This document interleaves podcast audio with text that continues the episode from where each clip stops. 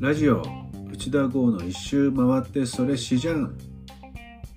はい、えーこれは詩人内田剛がお届けするポッドキャスト番組です、えー詩で生計を立てると就職氷河期の中単身開業。いつの間にか本当に詩で飲み食いできちゃっている内田剛が詩なんかさておき即興で越境のトークを時にクレイジーに時に大真面目に繰り広げていこうという番組ですね。SF 野鳥アイドルクラシックカー呪文料理ウイスキーガーデニング恋愛ビジネスなどなどね、自由の象徴のような詩に気づけば半生を捧げてきた内田剛だからこそのジャンルレスな楽しい話ができたと思います、えーさっきね詩なんかさておきなんて言いましたけどまあねちょっとはね詩読もうと思いますっていうねあの実はとっても優しいポッドキャストになっておりますぜひ、えー末永くご愛聴いただけたら幸いです。それでは、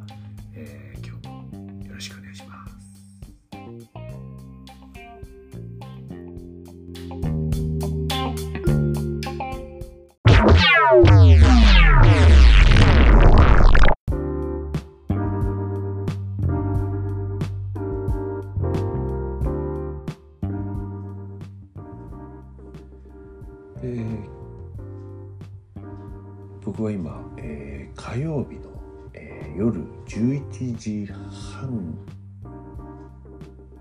に、えーこの録をしております。つい、えー1時間前ぐらいにですね、えー帰ってきました。どこに行ってたかというとですね、えー月曜日から東京そして昨日あ昨日というか今日か。今日の、えー火曜日のね、えー昼間は群馬県桐生市に行っていました、まあ、一泊二日の、えー出張をしておりました。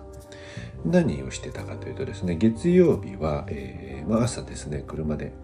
えーこちらを安住のを出て、えー池袋ですね、え昼に着いてでデザインの、え打ち合わせをしておりました、え千葉のね、えあるサロンをやってる人から、ロゴのデザインをっていう、えーだあの相談があったので、えーちょっとこうヒアリングをね、えー目的としてヒアリングをしに、えーちょっと行ってきました。でその月曜日の夜はですね、えー僕は学生時代から、えーえーまあ、一客としてね、えーよく通っていた喫茶店のオーナーゾゾイっていうねカフェなんですけどそのオーナーのね皆川さん皆川真理子さんがね、えーちょっとね紹介したいの、え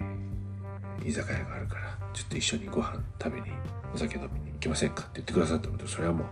うもちろん行きますっていうんで、えー行ってきました。なんかあんまり時間を考えずに、えー飲み食いしてましたけど結構ギリギリでしたね。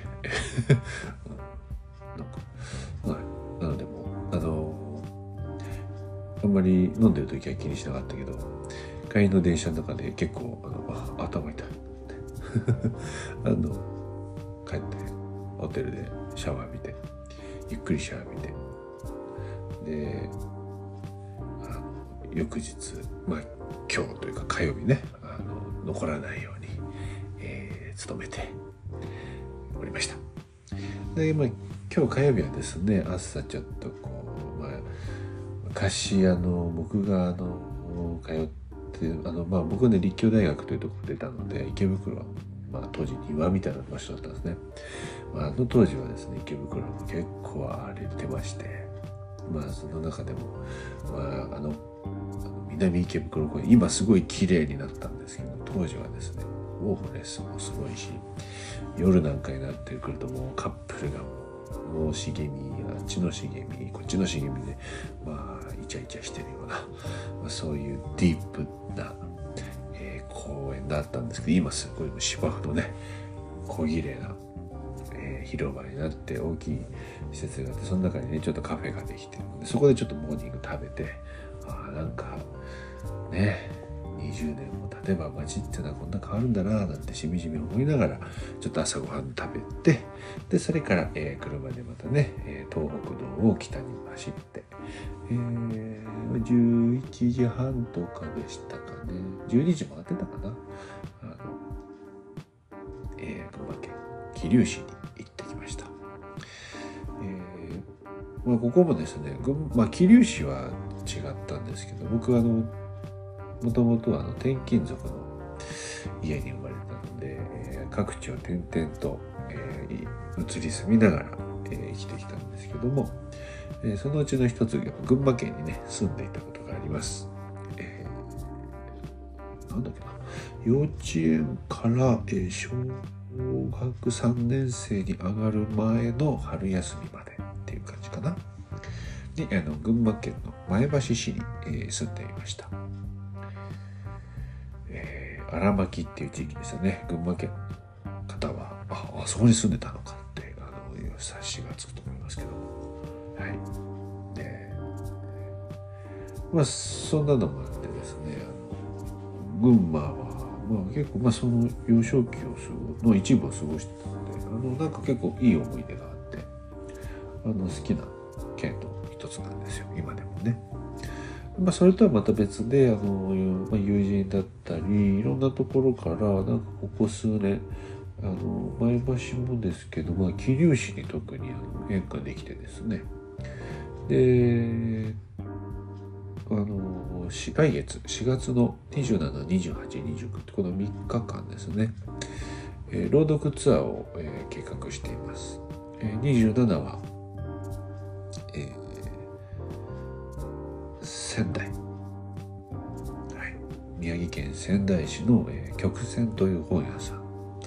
28日、えー、は、えー、福島県福島市の琴という本屋さん。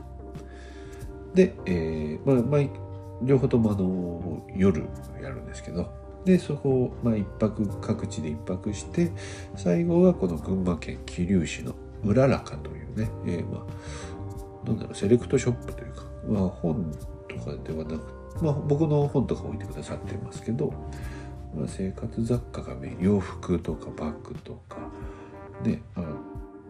まあ僕はあの前あなんだ断ち切りばさみとか買いましたね。はい。そあのそこで、え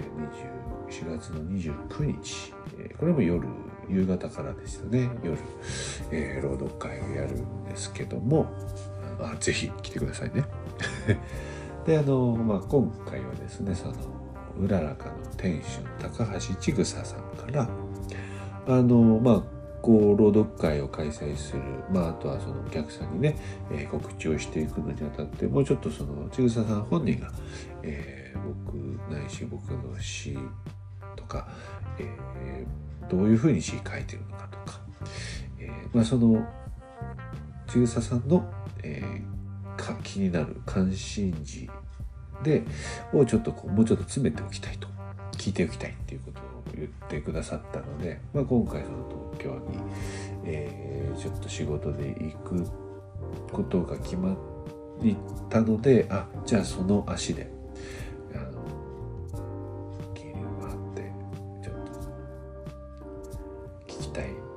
思ってくれてることを答えられるんじゃないかなと思って今日も行ってきたんですね。えー、昼ぐらいから、まあ、ちょっと昼飯を食べてどうどうだろう？い、まあ、インタビューみたいな形になったんだけど23時間23時間喋ってたんですかね。はい、でまあこのその聞いてもらっまあ、僕のねその創作活動だったり詩に対する考え方だったりを聞いてくださったんですけどなかなかこういうのってあのまあ、僕はあの普段これ普通ね僕の日常としてやってるのであのなんて言うんですか。聞かれれば答えるけど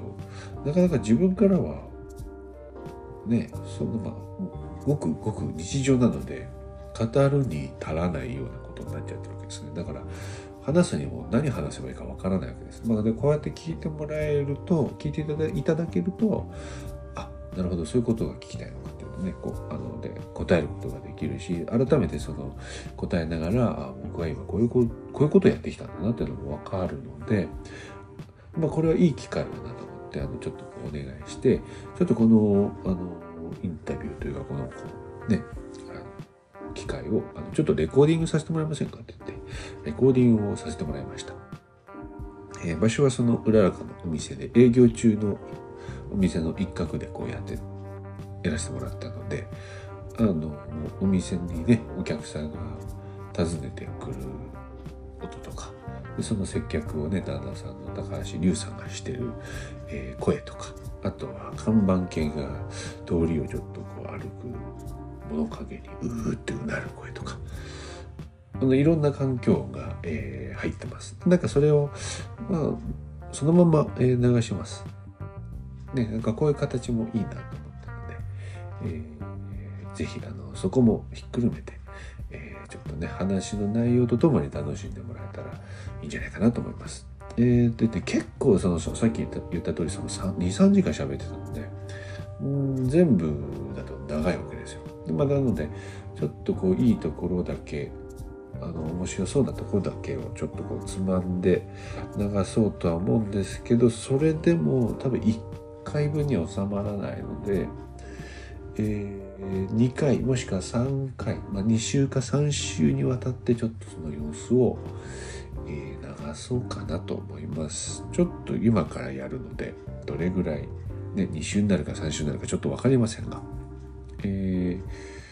ー、まあよかったら、え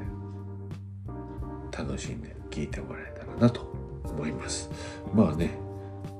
あの一周回ってそれ詩じゃんってね詩はちょっと切り口から外すって言ったのにもう切り口が詩っていうコーナーになりますけどまあゆるくゆるくお願いします。なので、えー、今回は、えー、そのちぐささんにインタビューしてもらった様子を、えー、お聞きいただきます。それではどうぞ。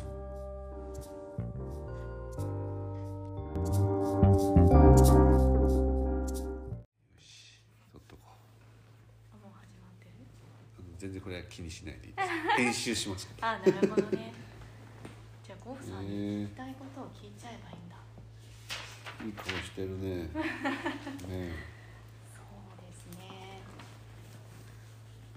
なんか緊張するよね。全然。全然気にしなくて仕事関係ないんだけど。なんか聞いてみたいことない？の詩人に。詩人というはい。じゃあ聞いてでもそうだな。じゃあ詩のことを聞いてみようか、でも詩人としてうん。やりだしてもう今何年でしたっけ？えー、っとだからね書い書き始めたのも高校生だけど、へえ高校それも残ってるんですか？書いてたあてかその音あるだね。そんな。高校生は残っ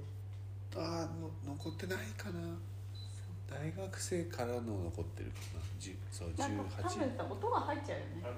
あ全然大丈夫。大丈夫大丈夫大丈夫音楽だけ。あなるほどね。そっかそっか。こういうなんか音は面白い。あこうなんか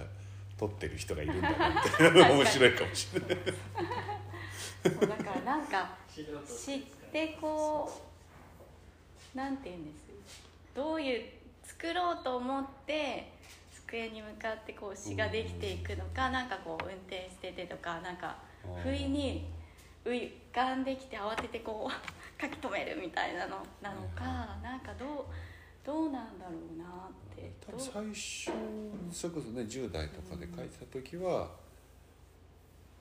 書くな。んかメモしてたと思いますね。なんか思いついた時に。そうまあちょっとこそうね。うそこから詩にちょっと広げていくでいくとかだったけど今はもう何も書かないです。ああのー下書きも思いつないってい思いついても頭の中にある。でそう。あの忘れたら忘れたでいいっていうか。へえんか一応忘れないようにしたいんですけど、すよね。忘れたらあもう忘れたか。そういうもんだったっていじゃう感じなのあ他の書こうみたいな。へ あれなんだっけなんだっけみたいなのはありますけど。なんだろうこのこういうテーマで書こうとかなんていうんですどうに どうにアプローチしてくるんだろう。何でもありですね。いろんなパターンがあるって感じです。すね。まあその仕事で書くやつなんかねテーマ決まってるじゃないですか。まあそうね。テーマとかうん効果とか。うんうんターゲットにこう持ってほしいからみたいなのもあるんじゃないですか。自分でこう書くやつもそうですね。それこそね車運転してて、うん。あ浮かんできて。ああみたいなのはある。うん。でそれはもうねテーマじゃなくても浮かんできたもの書いてみて最後にタイトルをそう。だからそのフレーズだけ ワンフレーズだけ思い浮かんでで書いてるうちにそういうテーマの話になったとかっていうのもあるし。なるほど。ここに例えば「書いてみました」って言って寝て起きて読んだらちょっと直したいとかっていうことは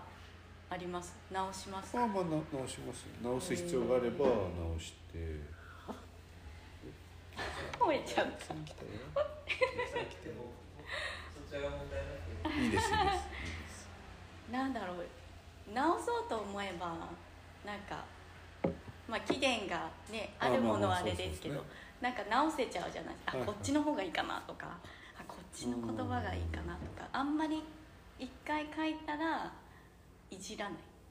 まあ基本的だからなんか世に出しちゃったらああそうか。まあでも直す時もあるので。へえだから何でもいいんですよね。あーなるほど。なんて言うんだろう。一応自分の中でこうよしみたいなのはうん。あるんですか？まだちょっと違う僕は多分それも多分ね 性格によるんだと思うんですけど。僕はあの早く出したいうーん。あのなるほど。面倒くさいじゃないですか。なんかずっと貯めとくの。そうですね。確かに。全然気にせず。見てください。いえいえねありがとうございますいつもゆっくり見てってくださいそうだかかマックスでだから一月で10編とかそうですね。を書く時もあるんです、ある。同時にこそうです。あのあの仕事とこの仕事とあの朗読会用のとみたいうへー。やばいなみたいな。どうしようかなみたいそうですね。なんかね。なずっと考えてるといえば考えてるうーん、ねやっぱり考え自然にってよりはまあ考えてまあやっぱり仕事だとねまあそうですよね確かにそうそうそう。すいませんそのうちだごめんなさいですはいすいません。そうですよねそうあそうです。そうなんかあとなんて言うんでしょう。言葉ってなんかまあ私は詩じゃなくてこうね、まあ、商品の説明、うんうん。プラスでなんとなくこう書くことが、はいまあ、日常的にはあるけどなんかなんか語ろうとすればするほどなんかしらけるじゃないけどこあうーなんかちょっと違うなみたいになる時もあってなんか言葉の選び方っていうか難しいですね。だから自分も多分あんまり使ったことない言葉を並べてみると多分自分の中であなんかちょっとあ格好つけてるじゃないけどあなんか自分のなんて言うんだろう身の丈にあったじゃないけど。ー子供の時も書きました？なんか私はなんか手紙とかは結構ね好きでそれこそ母親があの養護の先生だったのでそれこそね泊まりで行くみたいな時になんか「いい子で待ってるよ」とかへー。そういうなんかへ手紙は割と書いてでも詩とかは書いてないかな。ーなんか僕はあれですよ。な読書感想文ってあるじゃない。うんうんうん。あれをなんかあれだけあのえなんて言うんだろうな。親がっていうかああなるほどね。結構まあすっごいしっかりやったわけですよ。へ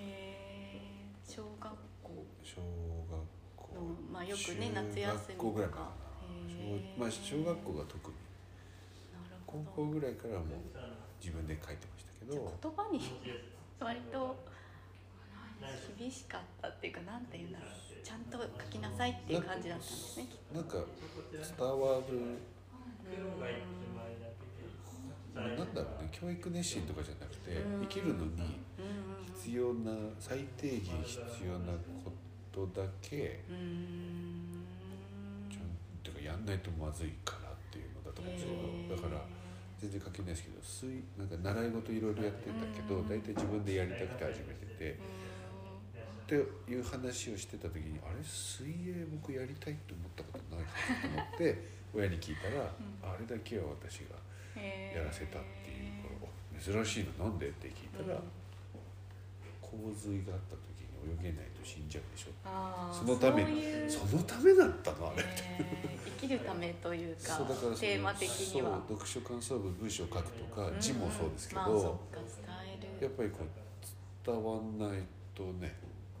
確かに言葉でコミュニケーションしてるから、まあ、損をするっていうかまあ。そうですね。よりうまく伝わった方がよりいいので、っていうことだったんじゃないかなと思うんですけど、へーだから本読むじゃないですか。本読んだらえっ、とまずいいなって思った箇所を全部書き出すんですよ、ノートに。えーそれはお母さんが伝授したやり方？まあそうそうやり方ですへー。全部書き出して、すごい。まあ、その順番でねずっと書き出してってでそれを今度あのグループ分けするっていうか すごい。ここの部分、まあ、例えば A、まあ、1から10あったら、うんうんうん137は愛がテーマであーなるほ24ど。はなんかこうへなんだろうな、えー正義がテーマでみたいな、まあ3つぐらいテーマにな絞れると。でも3つ書くとやっぱり何言いたいか分かんなくなるからどれかに1個に絞るでプラスそれ僕が言いたいことだけじゃなくて読む相手まあ読書感想文だと先生ですよね。に一番こううん。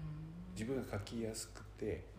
で相手にも伝わりやすいのに絞って書こうみたいな。へすごい合理的っていうか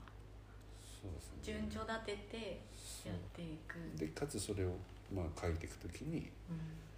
例えば接続詞が「しかし」が続くとおかしいから 確かに。しかでもあるじゃないですか「しかし」「しかし」「しかし」みたなねないんか読書感想文って私もすっごい苦手でなんか。ただ文章をなんか書き出してはいこうこうこうでこう思いました。のなんか繰り返し 結局なんか文章本文を書いちゃってるからダメとかって言われるけど、えーどうやって書けばいいんだろうみたいなそれが繰り返しだと飽きちゃうからうん。繰り返しにならないように展開を考えへるとか。えすごい。じゃあある意味でちょっと鍛えられてたそうっていう結構あれでかかったですね。だから今詩の教室やってて生徒さんの読むじゃないですか。こんなことを多分これラジオで流して詩の教室の生徒聞いたらドキッとすると思うんですけうんど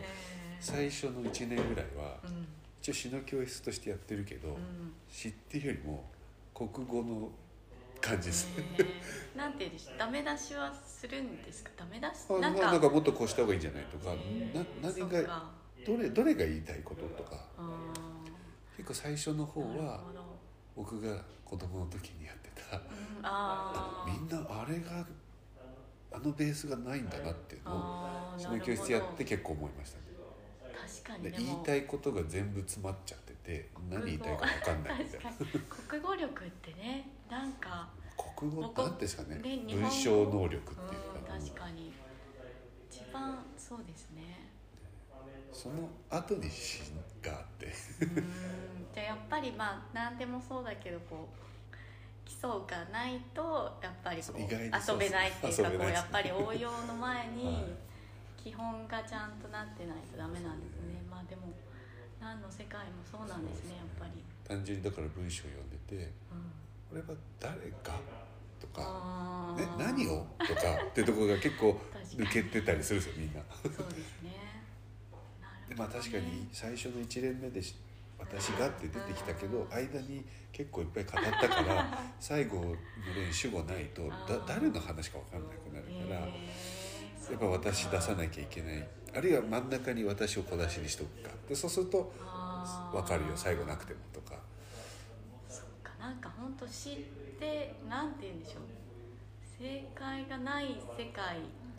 なのかなみたいなのもあるじゃないですか。その後の話ですねまあそうですよね。確かに。遊ぶ前はやっぱりちゃんとこう。ん。誰がどこで何をいつどう思ったみたいそっかでもななぜとかね。確かに伝えるってなんか能力足りてないのかもしれないですね。なんか私たち写真で見れちゃうし。なんか日本ってこう識字率は高いんですけど海外に比べたら文字は書けるし読めるけど自分のね何を伝えたいか。そこは多分外国人より劣ってるかまあ、でも日本人ならではみたいなのもあるじゃないですか。ちょっとこまあうこう言いたいけどちょっとオブラートに包んどいてみたいななんかねこう当たり障りなくっていう。よく言えばこの思いやりだけど、うんまあ悪く言うと他人任せって。まあ確かに。まあズバッと言われてちゃんと言われた方がっていうところはね。まあね英語だったらまずイエスかノーじゃないですか、まあそうですね。ね、で Yes I think 何々々で because じゃないですか。そうですね確かに、でも結局あれが基本だと思うんですようん。コミュニケーションって日本人はそこ全部はしょっちゃうので,、そうすね。そうね。結局どっちなんだろうみたいなね。のもありますよね例えばコロナの時の自粛要請とか、自粛って自らうんやめやねしね粛することじゃないですか、うんを要請するって日本語としてもうなんか意味わかんなんか子供の自主勉が宿題みたいな。え なんかちょっとおかしくないか自な分でやめる自分でよしとくのを要請するって何確かにだと思って確かに。命令でいいじゃん。うそうですねきっとちょっとやんわりというかこうなるほあとどご遠慮願いますとか。え遠慮ってこっちがすることで なそれを願うのあなたがみたいな日本語のおかしいの確かにね。ありますね。ありますね。でそういうのはだから僕はニュースとか見てるといちいちリアクションします。ねえ？みたいなあーそれはもう 昔から鍛えられてたっていうのもあるしやっぱり言葉をこう仕事にしてるまあっていうのはね揚げ足取りって言われちゃいますけど確かに。なんかなんかどうした？急に声。が何が見えるあんまりないぞ見えるのか。と何 なんかだから看板犬がうなってます。何も見えないけど何かが。なんかが揺れたりしたのかな。ヒクヒクしてる。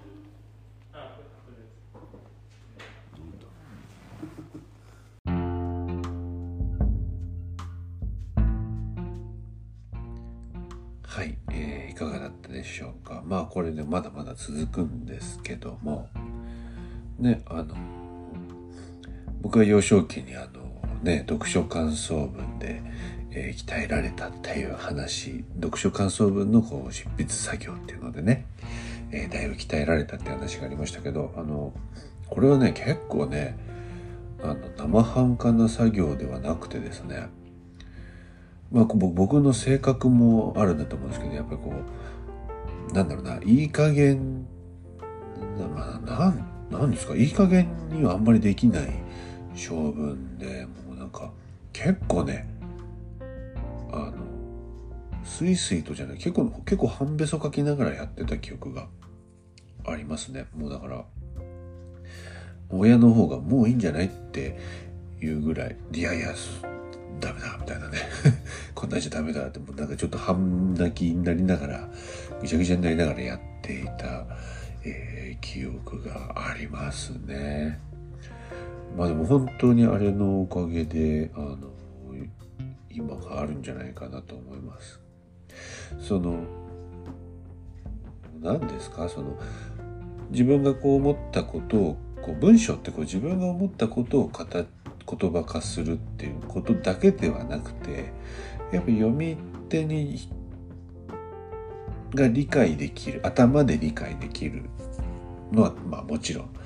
読み手の心も動くねその揺さぶるみたいなところもやっぱ重要なわけですね。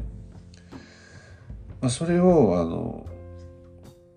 例えば読書感想文であれば、まあ、学校の先生が読むとでその先生の心にちゃんとこう何か、えー、響くように書くっていうことをやっていたんだと思いますね。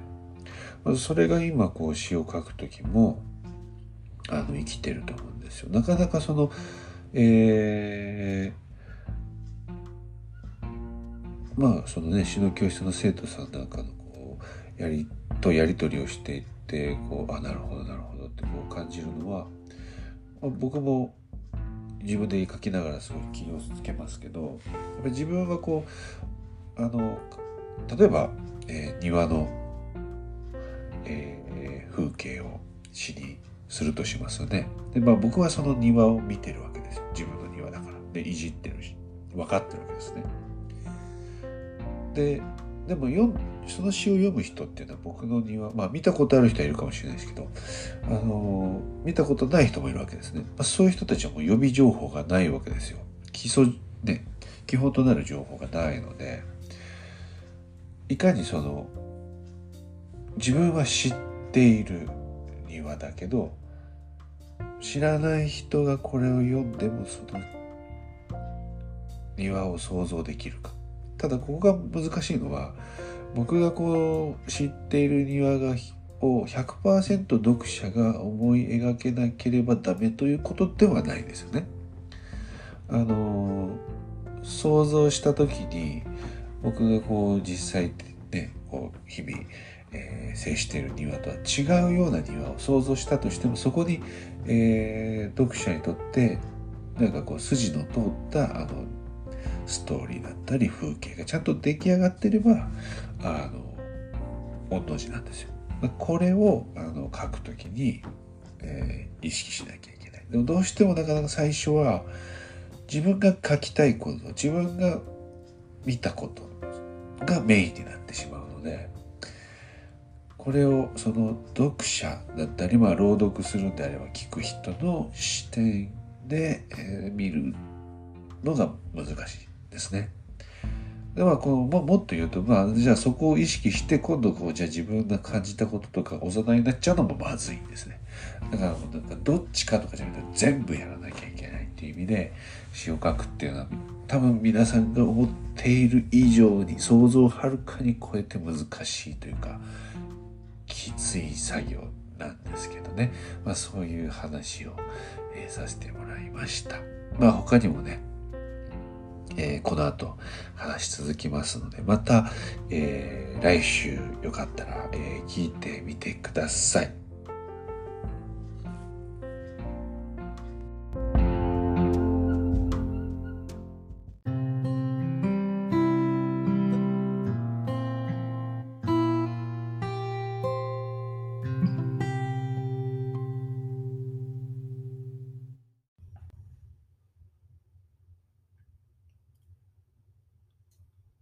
すみれ。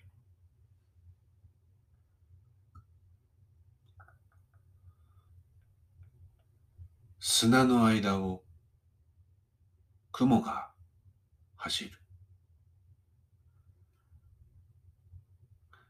後ろ足で強く蹴ったから山が崩れて舞う砂煙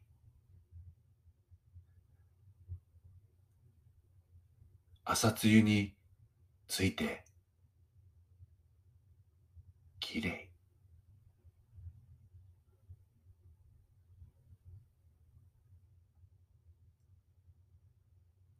朽木の下の生まれたての蛇。瞳が枯葉と一緒に震えてる。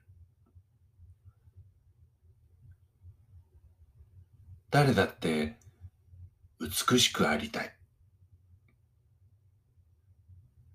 毒に満ちているなんて拒みたい。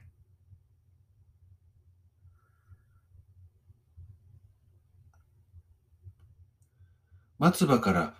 ハムシが飛び立つ。けれど、すぐに戻っていく。いいえ、やっぱり飛んでいく。光と影を行ったり来たりする。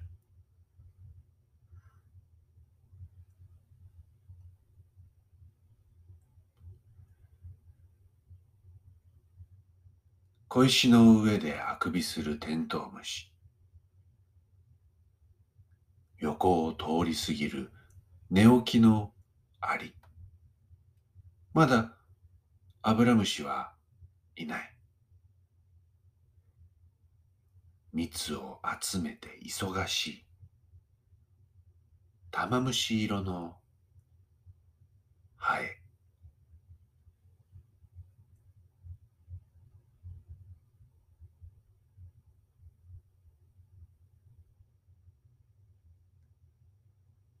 思いがけず生まれたから、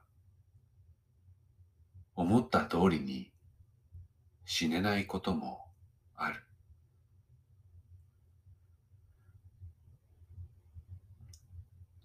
植えてもいないすみれが咲いた。今日もいい詩を書いてみたい。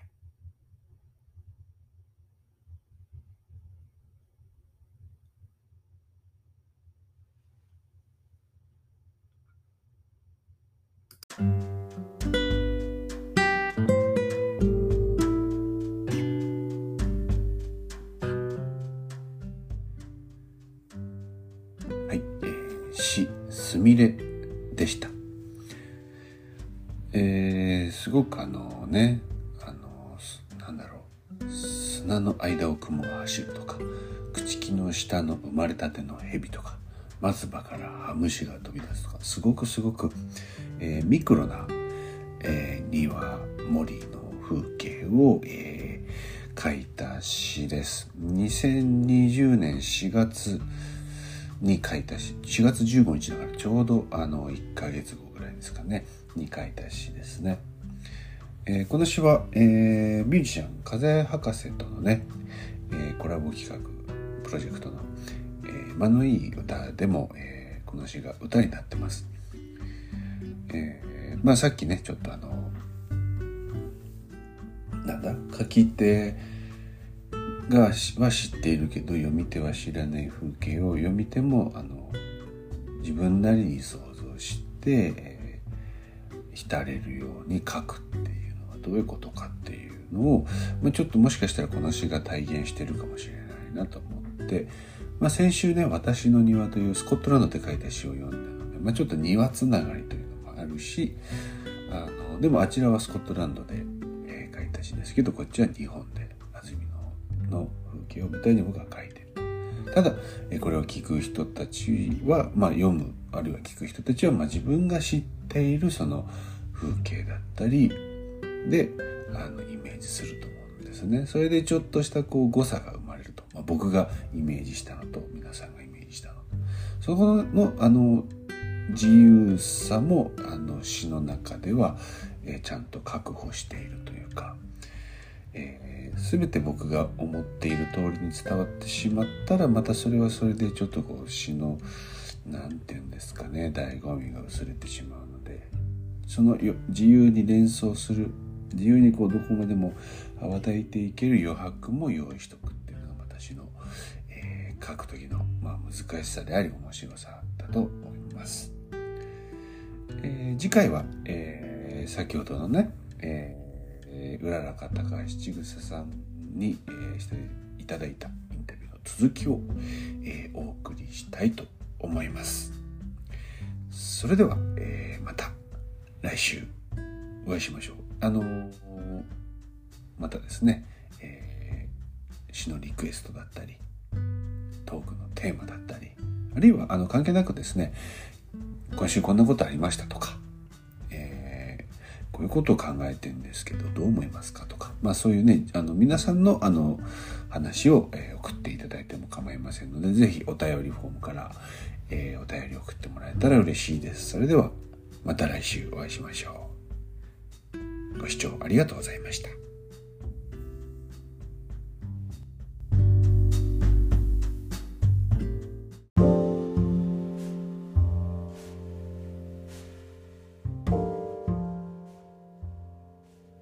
ラジオ内田剛の一周回ってそれしじゃん